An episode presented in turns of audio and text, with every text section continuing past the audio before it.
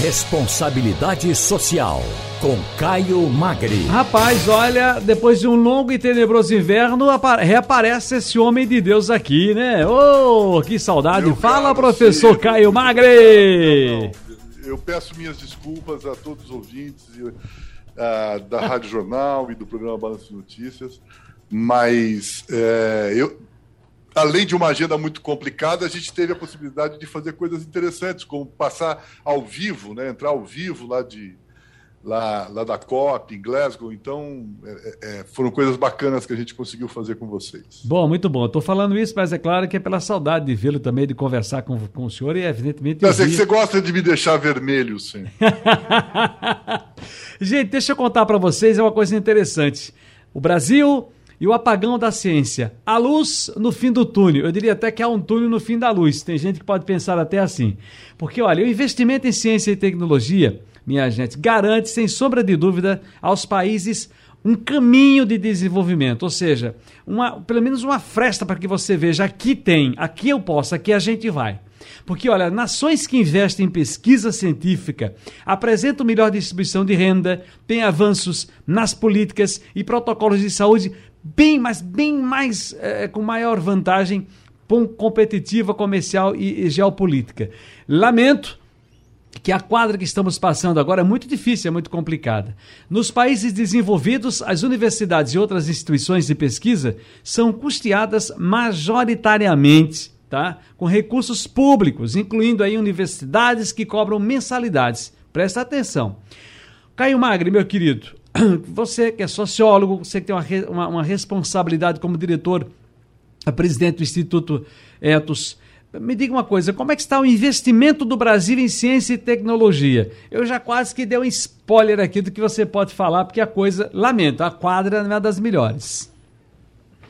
Que pauta, né, Ciro? Que pauta, que pauta importante e ao mesmo tempo tão difícil da gente tratar. E eu convido já de cara a todos os ouvintes aqui a, a assistirem o, o, painel que a gente fez da conferência do Etos, que está no YouTube. Mas é o que você está dizendo, né? Quer dizer, a, além de ser fundamental para garantir aos países um caminho para o desenvolvimento, nós temos que também qualificar esse desenvolvimento. O que a gente tem buscado é que ele seja sustentável, justo e próspero para todos. Então, é uma ciência que tem que ser ainda a, a serviço dessa perspectiva, dessa, desse valor, desse propósito. Né?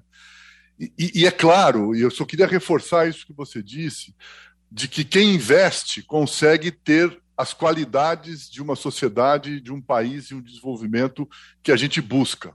Especialmente se a gente for destacar a melhor distribuição de renda. E você constrói aí um círculo virtuoso, né?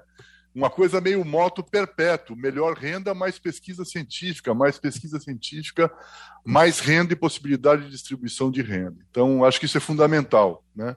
É, o que a gente tem hoje né, é, é, é que, primeiro, de novo, a ciência é investimento do Estado em qualquer lugar do mundo.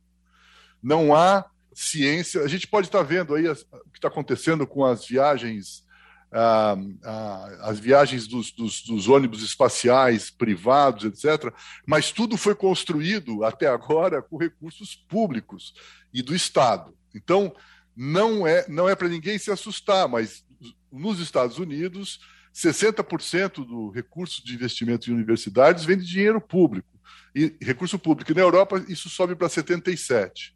E aí a gente cai um pouco na nossa realidade aqui. O Brasil, esse ano, é, a gente está tendo o menor investimento em ciência dos últimos 12 anos.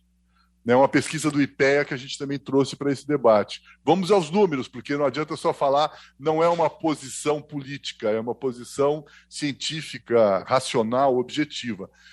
Em 2020, sabe quanto o governo federal investiu em ciência?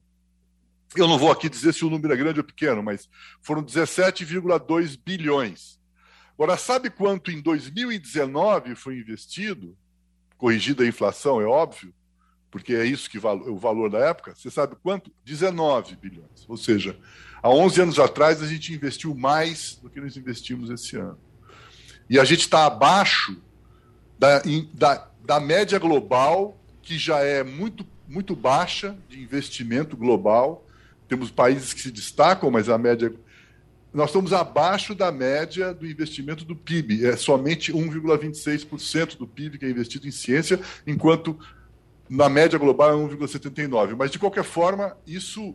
Quais são os efeitos dessa história? Né? Ah. São muitos, mas eu queria destacar alguns que foram conversados nesse painel e que a gente queria compartilhar. Sim. Uma delas está na perda de talentos das pessoas. As pessoas vão embora.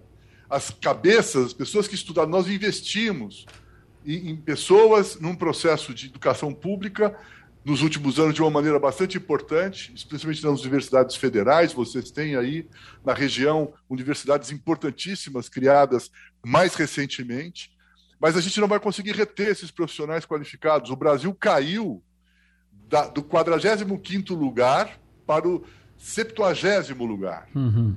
Isso em um ano. Né? Nós duplicamos a, a, a performance negativa que a gente tinha com relação à retenção de talentos. E isso, se então, a gente for pensar a, a em. A gente tem aí uma crise instalada que é estrutural se a gente não tiver mudanças importantes. E se a gente for pensar em futuro, a situação é muito complicada, ainda mais só para botar um tempero que a gente não pode falar de ciência e tecnologia no nosso país, nesse momento que estamos passando, sem evidentemente analisar com, como se comporta o governo uh, de plantão. Quando agora há pouco nós tivemos uma retirada de muitos milhões e muitos dinheiros né, das pesquisas, da área científica, do governo, desse governo, da área da pasta desse governo, eh, através do Ministério da Economia, e ao mesmo tempo, numa reunião que vazou, inclusive, o ministro da, da Economia passa pito no ministro da Ciência e Tecnologia. Quando a gente parte para esse tipo de, de comportamento, quando as pessoas estão muito, muito, muito, muito distantes da preocupação, inclusive do que nos norteia, que é essa, e nos ataca, e nos aflige, que é essa, essa pandemia que carece tanto da ciência, das cabeças pensantes, futuro é bem sombrio, professor. Pois é, eu acho que você tem toda a razão. Eu acho que é, essa, nós estamos há três anos, né, terminando um terceiro ano de um governo negacionista, terraplanista, né, que, tem, que tem a perspectiva equivocada com relação às suas responsabilidades, especialmente nas políticas de educação, saúde e ciência, como a gente está falando aqui. Isso é uhum. gravíssimo. Quer dizer, se não bastasse os poucos recursos destinados, digamos que estruturalmente e ao longo desses últimos anos, porque eles poderiam ser muito maiores. Nós ainda temos essa, essa permanente ameaça aos conceitos, às descobertas, às necessidades que a gente tem para sair de onde a gente está, que a ciência traz como ferramenta, como resposta. Né? E não é, veja, nós não estamos falando de uma ciência de laboratório que a gente vê nos filmes de Hollywood. Nós estamos falando de uma ciência, por exemplo, que valorize o que a gente tem como trópicos. É, aliás, o professor Inácio Sachs é, lembra que a ciência nos trópicos devia se conectar na região sul, sul-sul e construir conhecimento a partir daí. A nossa relação com o norte é uma relação que nós temos que estabelecer apropriando, porque o conhecimento, os, o valor, a riqueza está estabelecida nessa sociobiodiversidade que são os trópicos, quando se fala da. Quando a gente olha para a Amazônia, imediatamente bate isso, né? A economia da floresta, a Amazônia, a ciência da floresta. Mas eu acrescentaria do semiárido, da Mata Atlântica, do sertão, do cerrado. Acho que a gente tem necessariamente que olhar para uma ciência que seja uma ciência construída com as nossas potencialidades para poder fazer aquilo que você disse ter vantagens comparativas se transformando em vantagens competitivas, uma competição justa, né? Um, um, uma capacidade de protagonismo comercial justo, que possa ser distributivo globalmente, inclusive. Então, nós temos aí um, um desafio enorme. Nós tivemos na, no canal do nosso na, na, conferência, Ciro, a presença do Renato Janine Ribeiro, que é o atual presidente da SBPC, e ele fez alertas assim, radicais, né, dizendo que nós estamos absolutamente ficando para trás. E, e só para a gente lembrar, o Brasil é signatário em 2015 de um compromisso, um compromisso com as Nações Unidas